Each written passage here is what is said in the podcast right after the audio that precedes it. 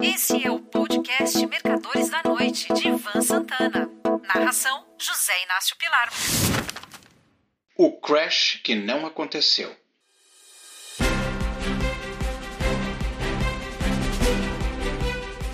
Há duas semanas, o ministro do Supremo Tribunal Federal, Alexandre de Moraes, quebrou o sigilo da gravação de uma reunião ocorrida no Palácio do Planalto entre o então presidente Jair Bolsonaro e seus ministros, além de diversos integrantes dos escalões mais altos do governo e de militares e civis de seu círculo mais íntimo. O evento aconteceu em 5 de julho de 2022, 91 dias antes do primeiro turno das eleições presidenciais. Na gravação, fica óbvio que Bolsonaro queria dar um golpe de Estado, iniciando a ação com as declarações de estado de sítio e de garantia da lei e do governo, a GLO.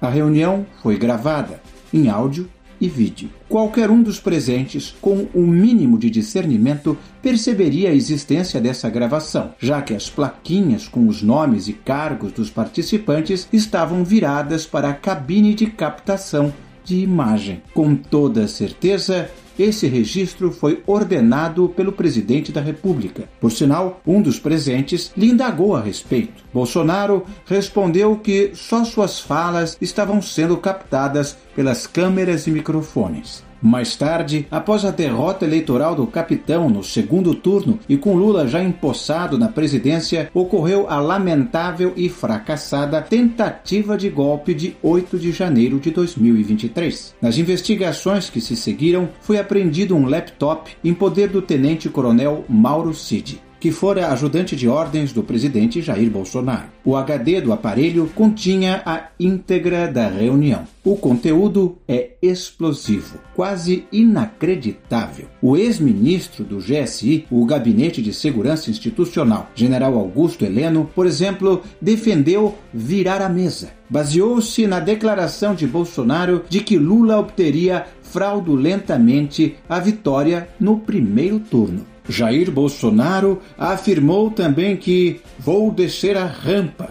preço, a rampa do Palácio do Planalto. Não se sabe por que razão o tenente-coronel Mauro Cid guardou gravação tão comprometedora. Talvez com a intenção de, mais tarde, negociar uma delação premiada, já que se tratava de uma peça valiosíssima de comprometimento do alto escalão do governo Bolsonaro. Quando, há poucos dias, Alexandre de Moraes liberou a gravação, foi um grande escândalo. Mas as consequências se limitaram a isso escândalo. Mas suponhamos que elas tivessem ido a público no dia do acontecimento, ou naqueles que o sucederam, ou seja, em plena campanha eleitoral, e num dia útil, com a B3 e o mercado de câmbio funcionando teria ocorrido um crash. Qualquer pessoa que conheça um mínimo de história, história brasileira em particular, sabe que para que um golpe militar seja bem sucedido é preciso que todas as unidades das Forças Armadas estejam envolvidas no movimento. A hipótese contrária é uma guerra civil.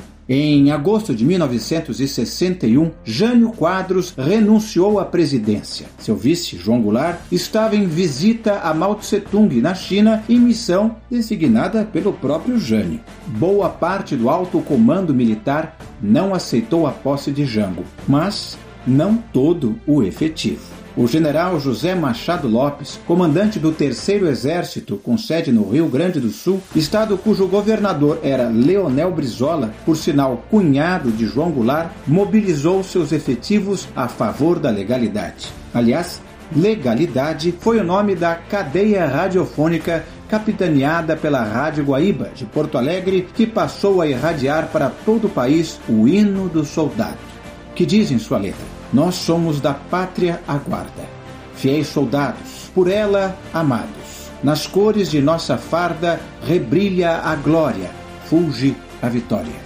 E por aí vai. Desta vez, com as bravatas da reunião do Planalto que a fita perpetuou, jamais o país esteve prestes a sofrer um golpe militar defensivo.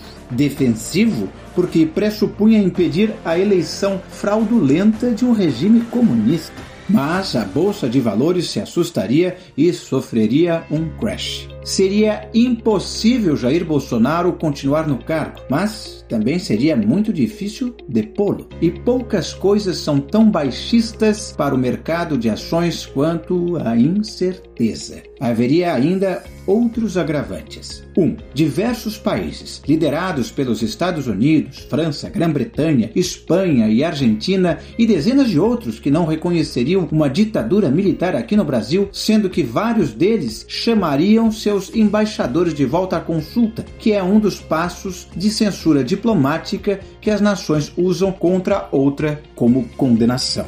2. A retaliação seguinte seria a ruptura de relações diplomáticas. E terceiro, entidades como a OEA, Organização dos Estados Americanos, afastariam o Brasil de seus quadros. Por isso, uso no título desta crônica a palavra crash. Alguém poderia argumentar que, em 1964, os militares depuseram o presidente João Goulart. Só que naquela época a situação era diferente. Os Estados Unidos morriam de medo do Brasil se cubanizar. Fidel Castro instaurara um governo comunista em Cuba cinco anos antes. No meio da noite de 31 de março para 1 de abril de 1964, o presidente Lyndon Johnson reconheceu um novo governo em Brasília, mesmo sem que o chefe desse governo tivesse sido escolhido.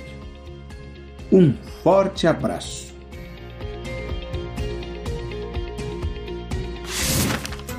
Você ouviu Mercadores da Noite de Ivan Santana. Narração José Inácio Pilar.